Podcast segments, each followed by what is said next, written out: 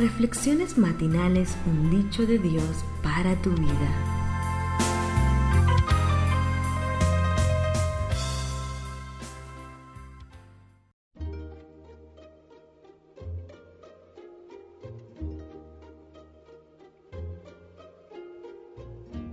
Hola, ¿qué tal? Bienvenidos a Hombres de Valor. Es para mí un placer el que tú estés escuchando este audio. Quiero invitarte a que compartas en tus redes sociales. Compártelo con tus amigos, con tus familiares, con tus compañeros de trabajo. En esta época, sé un canal de bendición. Traigo para ti la historia de Aot. Jueces 3:15 declara lo siguiente. Los israelitas volvieron a clamar al Señor y el Señor se levantó un libertador.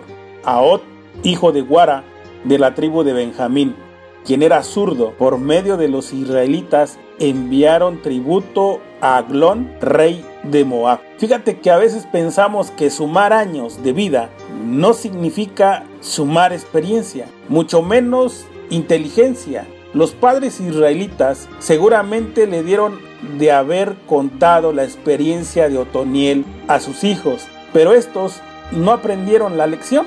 Ahí está Israel, esclavizado durante 18 años por el rey Eglón y su gente. En la época de Otoniel, ocho años fueron suficientes para darse cuenta de la situación y de que debían clamar a Dios.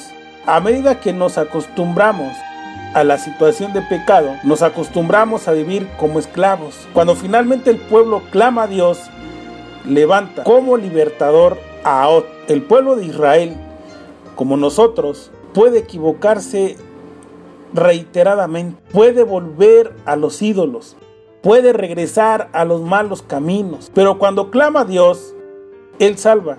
Dios le regaló 40 años de paz. Después de 18 años de maltratos, le regala 80 años de bendiciones. Dios siempre da más de lo que merecemos, más de lo que nos corresponde más de lo que podemos, más bien, más de lo que podamos entender. Él ya te dio la salvación eterna. Es tu responsabilidad aceptarla. Aot, como héroe, no es un personaje tradicional. ¿Por qué? Porque él no organiza al pueblo de Israel para la batalla. No es un general.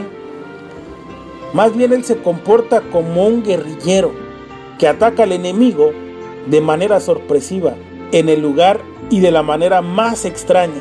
Va hasta el rey enemigo, le entrega los impuestos, que normalmente estos impuestos eran abusivos por parte del rey que Israel le debía, le crea una curiosidad y lo mata.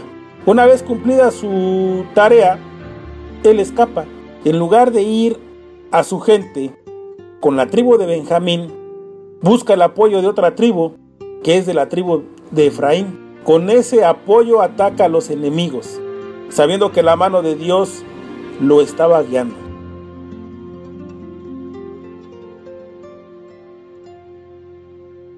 Reflexiones matinales. Dios te bendiga.